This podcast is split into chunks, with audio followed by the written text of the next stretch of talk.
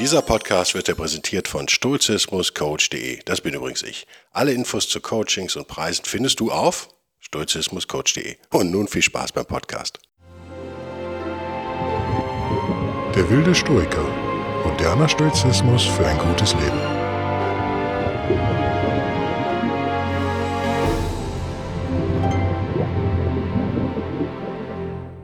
Hallo und herzlich willkommen zu einer neuen Ausgabe von Der wilde Stoiker. Heute mit einer Spontanaufnahme zum Thema Gefühle, ohne Notizzettel sozusagen, aber mit im Notfall Zugang zum Internet. Immerhin. Warum ist das so ein wichtiges Thema für mich generell, generell vielleicht auch, wenn man mit, mit Stoizismus anfängt? Naja, weil einer der Hauptkritikpunkte am Stoizismus ist ja, äh, er würde einen gefühllos machen oder es sei das Ziel der Stoiker, gefühllos zu werden. Das ist natürlich völliger Unfug. Man kann nicht gefühllos werden. Gefühle gehören zum Menschen dazu, sind Teil eures Seins.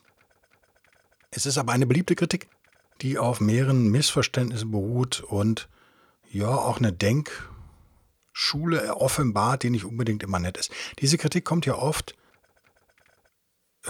ja aus einer bestimmten Ecke, sagen wir mal ähm, mit der Renaissance des Stoizismus, die wir im Moment erleben, mit, mit dem Neuaufblühen des Stoizismus, war es ja auch klar, dass es, dass es Gegenwind gibt. Und das ist ja auch gut so. Das ist ja auch okay so.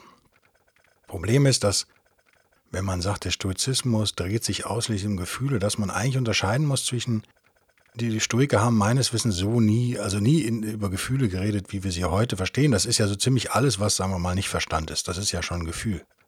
Ja, ihr könnt euch offended fühlen und ach ja, und es gibt eine Million komischer Gefühle, die meisten davon negativ. Ähm, das ist ähm, umso verwunderlicher, wenn man bedenkt, wie sehr die Leute an diesen Gefühlen festhalten, wie wichtig die für die Leute sind. Die Stoiker haben eher über Leidenschaften geredet und Leidenschaften durchaus im negativen Sinne.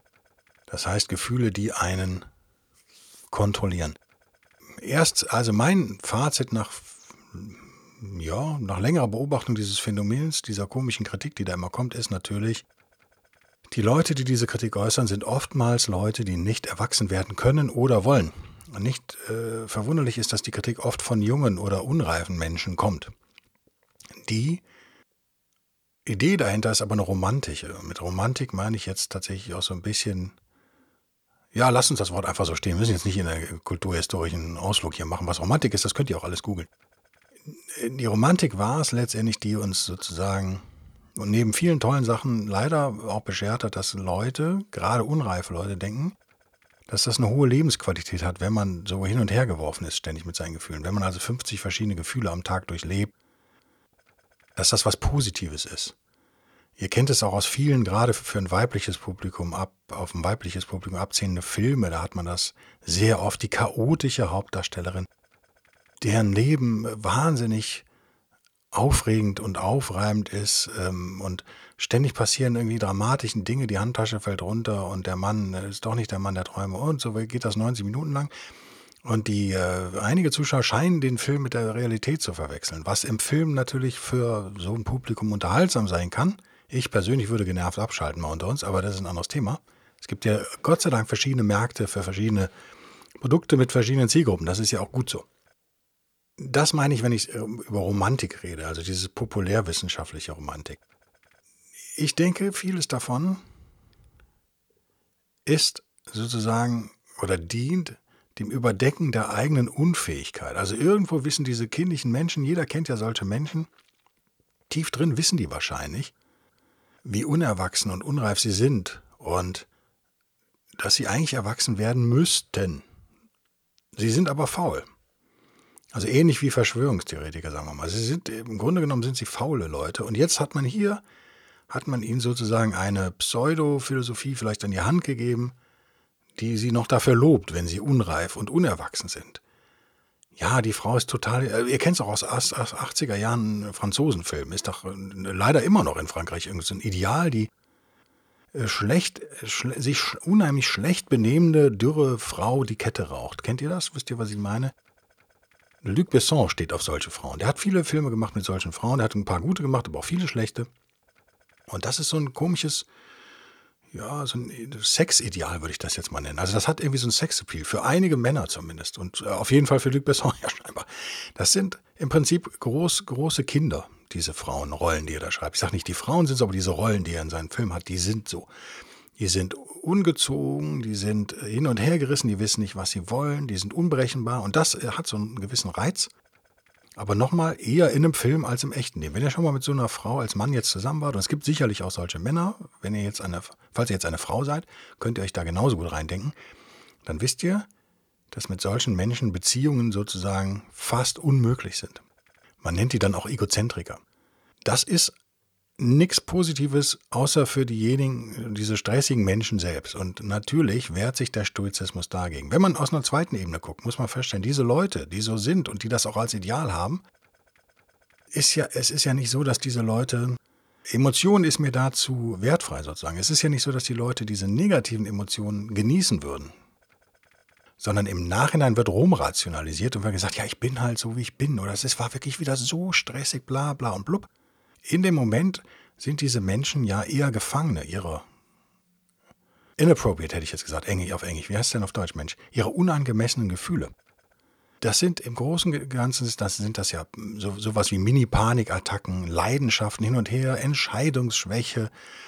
Ach, soll ich jetzt mit, mit dem süßen Typ mich verabreden oder mit dem und auch überhaupt und die Arbeit muss ich noch abgeben. Ich denke da jetzt aber nicht drüber nach und trinke noch einen Wodka-Cola und so weiter und so fort. Das sind ja alles sehr kindliche, eher negative Gefühle, die, wenn diese Leute ehrlich wären, müssten sie zugeben, die sie auch nicht genießen. Aber wie gesagt, sie sind zu faul und vielleicht auch zu unfähig oder vielleicht auch zu kleinkariert und zu kindisch, um an sich selbst zu arbeiten und zu sagen, okay, ich will das eigentlich nicht mehr. Sie sind, wenn man so will, Sklaven ihrer Gefühle. Da wedelt der, der äh, Schwanz halt mit dem Hund. Und das ist sicherlich sehr unsturig. Insofern ist es kein Wunder, dass die Kritik äh, hauptsächlich von diesen Menschen kommt. Hysterische Menschen werden mit Stoizismus sicher nicht, nicht glücklich werden, also mit der Idee von Stoizismus. Also das Tragische ist, dass genau diese Menschen, die ängstlich sind und vielleicht ein bisschen hysterisch und zu emotionsbetont vielleicht, und da können auch wir Männer uns teilweise reinrechnen, ich auf jeden Fall finde mich da auch teilweise wieder, genau diese Menschen haben die meiste Angst vor Stoizismus und würden am meisten profitieren. Das ist die bittere Ironie sozusagen daran. Ihr kennt das auch, Leute mit, sagen wir mal, psychischen Problemen, wo man vielleicht draufschauend sagen würde, okay, jetzt wäre eine Therapie nicht das Schlechteste, sind natürlich die, die sich am meisten gegen eine Therapie wehren. Und so könnt ihr jetzt sagen, tut er die Kritik am Stoizismus ab? Ja, dann tue ich sie halt ab. Aber so sehe ich diese Kritik am Stoizismus. Wenn das jetzt wirklich Vorbilder wären, von denen diese Kritik kommt, also wenn man jetzt sagen würde, das sind erwachsene Menschen, die was erreicht haben im Leben, die äh, Verantwortung übernommen haben, vielleicht Kinder großgezogen haben, die höflich diskutieren können, die anderen Meinungen nicht abgeneigt sind, die tolerant im besten Sinne sind und die intelligent im besten Sinne sind und die über Bildung verfügen, dann würde man diese Kritik ja ernst nehmen. Das scheint aber nie der Fall zu sein. Es sind immer sehr kindische Ecken, aus denen das kommt. Und ich finde ein hervorragendes Beispiel für, also für einen Bereich, in dem Stoizismus und seine Ablehnung von negativen Leidenschaften, nicht von allen Gefühlen, wo gemerkt. Ja, gerade der Stoiker kann ja das Leben viel mehr genießen, weil er nicht mehr Sklave seiner Gefühle ist. Das vielleicht als kleines Fazit schon mal jetzt nach ein paar Minuten. Das ist ja die Idee, wenn ich immer sage, Stoizismus soll euer Leben verbessern und kann euer Leben verbessern, ist das eine der interessantesten vielleicht Gewinne, die man daraus zieht, dass man eben befreit wird von diesem negativen Quatsch und dadurch mit, mit viel mehr Freude die positiven Gefühle genießen kann. Es war ja nie eine sturche Idee, dass ihr euch von eurer Familie abwendet und ähm, ja, nur noch völlig kind, kindisch da jeden Tag euch äh, zusauft oder so weiter und so fort, sondern der Erwachsene mit der Verantwortung übernehmen kann, kann das Leben ja viel mehr genießen. Er kann sich viel mehr freuen, wenn seine Kinder vernünftig heranwachsen. Er bekommt durch ein wenig Bedürfnisaufschub im Hier und Jetzt, bekommt er eine Riesenbelohnung sehr schnell, wie ich finde, im Stoizismus. Man muss noch gar nicht so weit in die Zukunft gehen, aber er bekommt sehr schnell eine, eine Belohnung. Er bekommt äh, positive Gefühle, die er nie bekommen hätte, wenn er nicht erwachsen geworden wäre. Es ist wie ein Investment. Ihr bekommt jetzt 100 Euro und, oder sagen wir mal 1000 Euro und kauft äh, 10 Monate lang Aktien für 100 Euro und ähm, habt am Ende habt ihr dann vielleicht nicht mehr 1000 Euro, sondern vielleicht 1100 Euro. Dann könnt ihr diese 100 Euro, die quasi an Dividende rausgekommen sind, oder was auch immer euer Investment ist, könnt ihr dann immer noch bei einem schönen Abendessen ausgeben. Wenn ihr aber sofort diese 100 Euro nehmt und schönes Abendessen euch gönnt und euren Freunden, dann ist das Geld einfach weg. Und so sehe ich Stoizismus. Ich sehe es als Investition in die eigene Emotion. Ich habe am Ende, und das war ja sogar ein schlechtes, spontanes Beispiel jetzt, weil ich ja nur wieder für 100 Euro genossen habe. In Wahrheit ist es ja so, wenn ihr euren Aktiensparplan durchziehen würdet und die 100 Euro wieder investiert und vielleicht ein Jahr lang wartet oder zwei oder drei oder fünf, dann hättet ihr ein viel größeres Vermögen am Ende wahrscheinlich äh, anzunehmen. Oder wie auch immer, ihr kauft irgendwas dafür, investiert das. Ihr kennt das Beispiel von dem Kind, vielleicht ist das ein besseres Beispiel. Ihr geht mit einem Korb voll Äpfel in eine, in eine Grundschule, sagen wir mal. Das ist ein Beispiel für Kapitalismus übrigens. Auch ein Stoizismus und Kapitalismus passen da recht gut zusammen. Vielleicht ist deswegen auch die Kritik aus einer bestimmten Ecke so laut. Und ihr gebt dem Kind, jedem Kind jetzt einen Apfel. Und sagen wir mal zehn Kinder. Zehn Äpfel, zehn Kinder. Und neun Kinder essen diesen Apfel sofort und hätten auch gern noch eines. Ein, ein heißer Sommertag. Der Apfel ist vielleicht schön kühl und saftig und süß. Und die ziehen sich den sofort rein. Das andere Kind verkauft seinen Apfel für einen Euro an ein Kind, was gern noch einen zweiten hätte. Geht dann in den Supermarkt und kauft halt zwei Äpfel für 50 Cent. Und verkauft die entweder oder isst den einen und verkauft den anderen wieder und so weiter. Und das ist genau ein Beispiel für Kapitalismus, für Investment und auch für Bedürfnisaufschub. Jedes Investment ist ja ein Bedürfnisaufschub. Ihr könnt euch ja nicht sofort etwas kaufen, sondern verschiebt das ein bisschen. Das gehört, das zu lernen, ist, finde ich, eine der wichtigsten Lektionen im Erwachsenenleben. Ich habe die sehr spät gelernt, leider, mein Gott. Okay, Fehler gehören aber dazu beim Erwachsenwerden, da bin ich überhaupt nicht, gräme ich mich nicht sozusagen. Stoizismus ist der Weg zu einem vollwertigen Menschen, würde ich jetzt mal mich aus dem Fenster lehnen und das so behaupten. Nicht mehr eure Gefühle werfen euch durch das Leben, sondern ihr entscheidet, welche Gefühle ihr in euer Leben lasst und habt dadurch die Möglichkeit, das Positive zu behalten und das Negative loszuwerden. Was Besseres gibt es doch eigentlich gar nicht. Aber es ist initial ein wenig Arbeit. Und ich muss mein Gehirn benutzen und ich muss mich selber vielleicht ja auch auf die, auf die Waage stellen und äh, auf den Prüfstand stellen. Und ich glaube, das ist das, was kindliche Menschen ums Verrecken nicht wollen. Und äh, vor dem sie die meiste Angst haben, das ist natürlich, also Selbsterkenntnis ist was, was schmerzhaft sein kann und am Anfang auch oft schmerzhaft ist. Ich glaube, wir alle sind fehlerbehaftet. Wir alle hören das nicht gerne. Und Stoizismus ist halt vielleicht nicht so schmeichelt. Der sagt dir nicht, ach, du bist so super, wie du bist, sondern er sagt, ha, musst du dich denn jedes Mal so aufregen über das Ding, was jede Woche fünfmal passiert? Ist das sinnvoll? Macht das dein Leben besser? Und als Partner oder Partnerin muss, kennt man solche Leute ja, dann muss man ja auch sagen, ja, vor allem verschlechterst du ja auch noch mein Leben. Du machst die Welt zu einem schlechteren Ort um dich herum. Mit diesen ausufernden negativen Gefühlen, die du jedes Mal vollkommen ohne Filter unkontrolliert an die Oberfläche lässt und dann in die Welt hinauskotzt, würde ich jetzt mal böse sagen. Das finde ich völlig okay, wenn du zwölf bist. Aber wenn du 22 bist, finde ich das schon nicht mehr so richtig geil. Wenn du 32 bist oder gar 42, würde ich sagen, uh, jetzt wird es mal Zeit, damit so ein bisschen aufzuhören. Und das ist das, wenn das die Hauptkritik am Stoizismus ist, kann ich damit super leben, übrigens. Das ist, ähm, das ist ja eine Bestätigung sozusagen für Stoizismus. Das ist ja, diese Leute, die Stoizismus in dieser Art kritisieren, mit der Gefühlskälte, das ist, glaube ich, das Wort, was im Deutschen am, am liebsten benutzt wird. Wenn ihr sowas entdeckt, dann wisst ihr doch immer, ein besseres Testimonial, sage ich jetzt mal als Werber, also ein besseres, besseren Zeugen für Stoizismus kann es überhaupt nicht geben als diese Leute. Das ähm, ist lustig und wir leben in einer verrückten Zeit sozusagen. Es wird immer alles, wird hysterischer. Die Stimmung in Deutschland, finde ich, wird aggressiver. Das höre ich immer wieder auch von anderen Leuten. Die Stimmung zwischen Jung und Alt wird aggressiver, zwischen links und rechts wird aggressiver. Ähm, zwei doofe Begriffe übrigens. Also nennen wir es eher Statisten und Liberale vielleicht. Wird immer aggressiver. So ist es eben auch zwischen Mann und Frau wird es immer aggressiver. Kann man, glaube ich, so sehen. Oder einige versuchen das zu versauen, sozusagen, dieses Verhältnis. Und All das führt dazu, dass wir mehr Stoizismus brauchen, in, nicht nur in Deutschland, ich würde sagen in der kompletten westlichen Welt, in erster Linie in Amerika. Und all das erklärt vielleicht, warum es kein Wunder ist, dass wir jetzt im Jahr 2020 quasi den Stoizismus da wieder aus der Kiste geholt haben und merken, oh, so schlecht war das überhaupt nicht. Wenn ihr also dieser Kritik, die ja im Prinzip ja auch eine ganz negative Kritik ist, oder? Das ist ja so irgendwie, ich, wenn ich sage, ja, die wollen mich so abtöten und so, dann und meine Gefühle abtöten, sage ich da nicht irgendwie auch, ich habe kein, es gibt keinen Raum, eigentlich erwachsen zu werden. Heißt das nicht auch, dass ich dem Individuum abspreche, erwachsen werden zu können und glücklich werden zu können? Muss es sein Leben lang kleinkindhaft auf dem Boden rumkrabbeln und hin und her gerissen sein, einmal von der roten Rassel und einmal der blauen, was für ein Baby okay ist, und dann in die Hose scheißen? Ist das das Höchste, was ein Mensch erreichen kann, jetzt auf Emotionen übertragen? Das ist doch das, was die Kritiker sagen. Es gibt keinen Raum für Wachstum, es gibt keinen Raum für Verbesserung.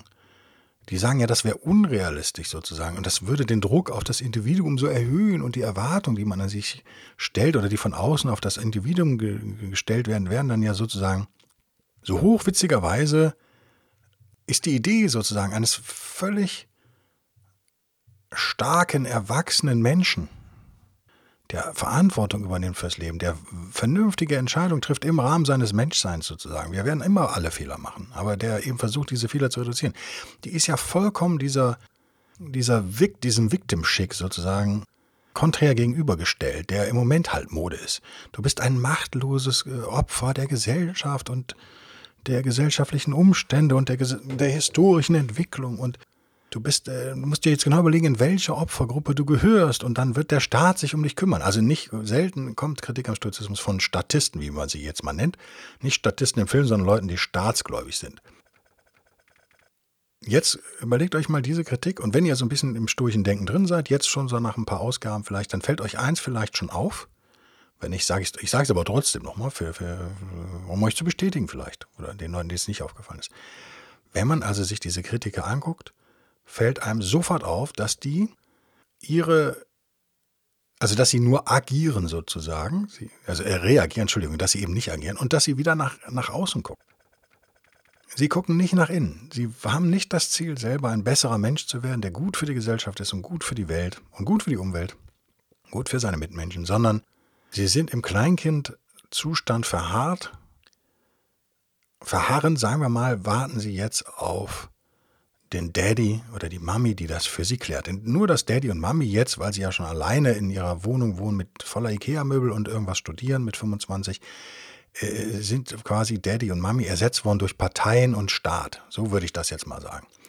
Und die sollen das jetzt lösen, bitteschön, weil ich selber bin nur ein Opfer. Ich finde das eine ganz traurige und pessimistische Weltsicht, muss ich sagen. Die okay ist, wie gesagt, in der Pubertät, Testosteron gesteuert, Östrogen gesteuert, hormonell hin und her geworfen, ist das völlig verständlich. Aber man muss aus diesem Loch auch wieder rauskriechen können, in das man geworfen wird, sozusagen durch die Biologie. Muss man sich vielleicht durch, durch äh, Philosophie, äh, Kultur und Geisteskraft äh, erheben wieder. Man muss da rausklettern. Und der Stoizismus ist vielleicht, gerade für solche kindlichen Menschen, ist das eine super Leiter, in meinen Augen. Aber nochmal, das Problem ist, wir können diese Leute nicht zwingen, wir können die nicht kontrollieren. Als Stoiker wissen wir das, dass wir das nicht können. Also kümmern wir uns eher um uns selbst und versuchen selber besser zu werden und kümmern uns dann um den Staat und die Gesellschaft, wenn wir da eine gewisse Reife erreicht haben. Und vielleicht auch gleichzeitig, wie auch immer. Aber wir hören nie auf, kritisch zu sein uns selbst gegenüber und wir hören nie auf, unsere Emotionen zu hinterfragen. Und das ist eben was, was diese Leute einfach nicht können. Emotionen hinterfragen. Emotionen sind gleichgesetzt in viel, bei vielen modernen Menschen im Westen mit Wahrheit. Ich fühle mich schlecht, also ist das schlecht. Das ist eine katastrophale Weltsicht, die schnurstracks ins Unglück führt, natürlich. Das ist, eine, naja, sagen wir mal, vom Reife und Wachstum her eine, eine Vollkatastrophe sozusagen. Man vertauscht das Gefühl, die eigene Reaktion auf äußere Geschehnisse vertauscht man mit der Wahrheit. Dabei, das wird vielleicht in einem der nächsten Podcasts, werde ich das in Ruhe erklären, haben wir ja durchaus Möglichkeiten, unsere Gefühle zu kontrollieren. Und wenn wir das einmal verstanden haben, oder generell, da muss man noch nicht mal jetzt in Hypnose gehen und so weiter und so fort, da reicht schon Werbetext vielleicht. Wenn man weiß, wie man vernünftigen Werbetext schreibt, was ich mal behaupten würde zu können. Ich bin ein ganz brauchbarer Autor für in allen möglichen Stilformen sozusagen, eben aber auch im Verkauf. Aber genauso im Journalismus, das weiß ich einfach, weil ich es schon so lange mache und gutes Feedback kriege und Geld damit verdiene. Wenn man gelernt hat, wie Sprache, nicht nur die schriftliche, auch die mündliche, eben Gefühle ändern kann, ja. Ich meine, Therapien sind ja nur, funktionieren ja im Allgemeinen nur über Sprache. Diese klassische Freudsche Psychoanalyse. Die Macht der, der Wörter ist ja riesig. Und ähm, Wörter und Musik, um bei dem Beispiel jetzt mal, bleiben wir beim Beispiel Musik, ist vielleicht, also ich glaube, das versteht ihr, ne? Das brauche ich jetzt nicht weiter erklären. Sprache ist total mächtig. Das wird immer wieder kommen in diesem Podcast. Ich werde auch immer wieder versuchen, praktische Beispiele zu bringen. Ich habe es jetzt aber, ich habe aber jetzt keins vorbereitet. Und wenn ich jetzt überlege, ob mir eins einfällt, dann müsst ihr eine fünf Minuten Stille ertragen. Das will ich euch auch nicht zumuten. Ihr wisst aber alle, dass es einen Unterschied macht. Der Ton macht die Musik, wie ich jemanden Frage. Also ich kann jetzt, ich kann jetzt meinen Mann als Frau vielleicht anschreien und sagen, immer liegen diese Unterhosen auf dem Boden, das nervt mich total. Ich habe dir das schon 150.000 Mal gesagt.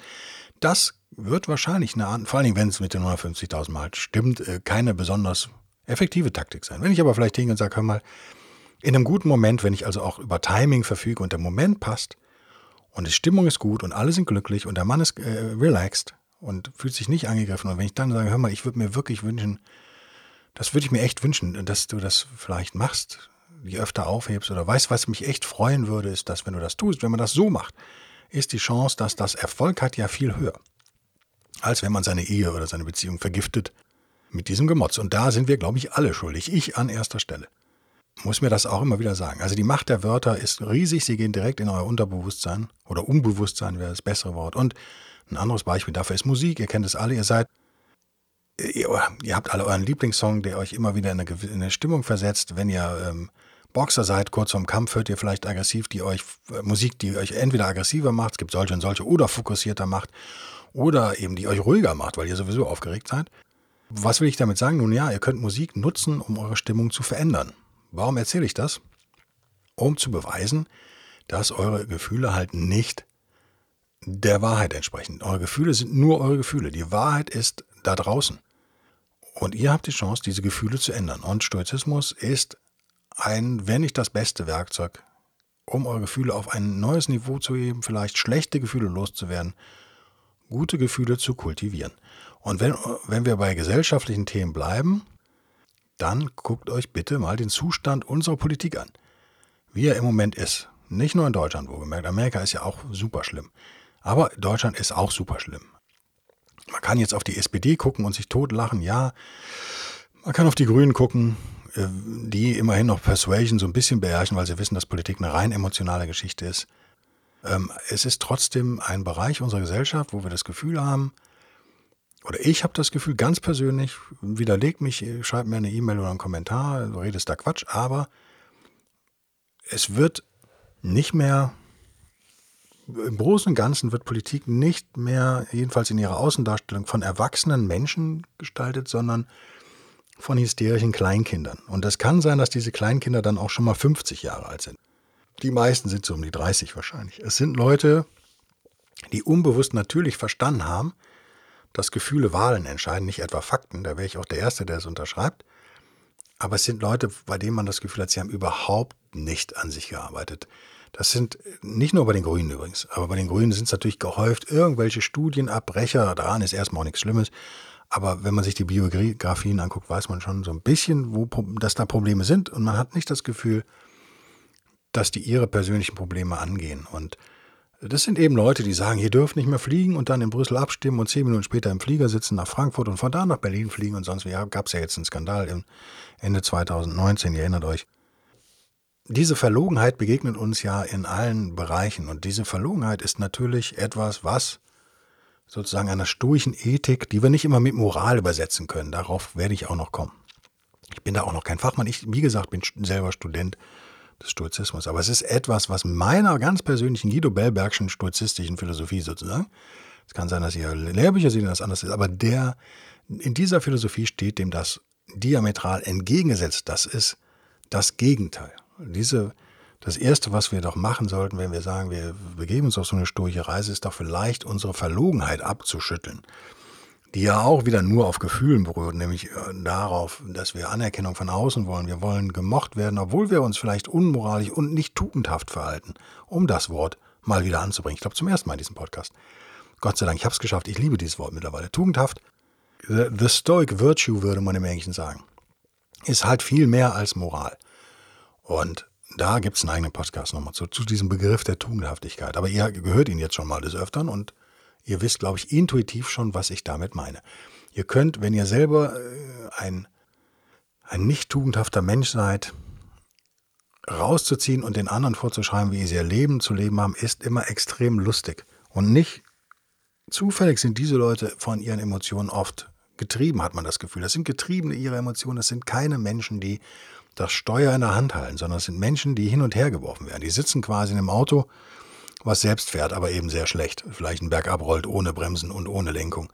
Und vielleicht ist es auch kein gerader Berg. Und das Ding hüpft so rum und Die wollen ums Verrecken aber nicht, dass sich was ändert. Und müssen wir uns mit Kritik von solchen Leuten beschäftigen? Ja, haben wir jetzt aber hiermit getan, würde ich sagen, würde ich jetzt für den Rest des Podcasts mehr oder weniger abhaken, es sei denn, das passt nochmal spontan. Es ist eine pubertäre Kritik, die man sehr schnell entkräften kann und sie passt halt zu meiner, zumindest meinem subjektiven, zu meiner subjektiven Wahrnehmung, dass sie immer von Menschen kommt, die man sowieso nicht ernst nehmen kann. Und ich werde auch nicht mit Kleinkindern über Marktwirtschaft und Demokratie diskutieren. Es sei denn, ich habe den, also wir reden von Zweijährigen. Das macht nicht so richtig Sinn, da muss man es vielleicht anders erklären. Was kann man zusammengefasst festhalten? Naja, zum einen, dass Gefühle eben nicht Gefühle sind, sondern es gibt Leidenschaften und Gefühle und es gibt in all diesem, in diesem Bereich gibt es negative und positive Gefühle, äh, die wir, die positiven würden wir gerne behalten und die negativen würden wir gerne zumindest in ihrer Macht beschränken, ein wenig eindämmen. Das ist vielleicht was, da ist man Stoich dann schon weiser als vielleicht der Kritiker. Man sagt, ja, ja, es gibt aber solche und solche. Und warum soll ich denn die leckeren Bananen wegschmeißen, wenn ich doch die faulen wegschmeißen will eigentlich nur. Ich muss aber nicht alle behalten. Das ist, glaube ich, ein Irrglaube, den Kritikern aufsetzen. Und wie gesagt, ich habe den Gefühl, das kommt sowieso nie von reifen Erwachsenen, diese Kritik. Deswegen muss man die auch nur begrenzt ernst nehmen, finde ich. Also wenn, wenn, wenn Menschen nicht bereit sind, ein tugendhaftes Leben zu führen, sondern lieber scheinheilig und verlogen agieren, ach ja, dann berührt mich das relativ wenig, wenn diese Leute mich kritisieren. Ich hoffe, ich habe das, die Kritik am Stoizismus abgehakt in einem nicht mal halbe Stunde Podcast. Ich hoffe, das war's. Wenn ihr noch Anregungen habt und sagt, geh doch mal darauf ein und so weiter, ähm, wird alles kommen. In den Questions and Answers, Fragen und Antworten entweder im Podcast oder auf Patreon, wenn das äh, hier alles mal richtig angelaufen ist. Ich sammle aber jetzt schon eure Fragen. Bitte schreibt mir eine E-Mail an die bekannte Adresse oder unbekannte Adresse, die aber, da vertraue ich eurer Intelligenz, rausfinden werdet. Ich bedanke mich wie immer fürs Zuhören, weise auf den kluge, äh, kluge Freunde jetzt schon mal, auf den wilden Stoiker Buchclub hin. Unter derwildestoiker.de vorwärtsstrich Buchclub, da wird, werden alle Bücher auftauchen nach und nach ich bemühe mich, das sehr zeitnah immer zu, zu machen, manchmal sogar schon vor dem eigentlichen Podcast, über die ich hier im Podcast rede. Heute habe ich aber keins geredet, aber ihr könnt da trotzdem mal stöbern. Warum? Weil ich an diesem Amazon Affiliate Programm teilnehme. Damit unterstützt ihr quasi mit ein paar Cent pro Buchkauf den Podcast, ohne dass das Buch für euch teurer wird. Das ändert also nichts am Preis. Ihr habt keinen Nachteil, ich habe einen kleinen Vorteil. Nette Geste von euch. Wer mehr unterstützen möchte und sagt, ich bin total happy mit diesem Podcast, finde den hochinteressant, der kann diesen Podcast auf patreon.com vorwärtsstrich der wilde Stoiker fördern. Patreon geschrieben. Das, auch das bekommt ihr raus. Ich vertraue auf euch. Ich bedanke mich fürs Zuhören, freue mich auf nächste Woche. Bis denn dann und tschüss.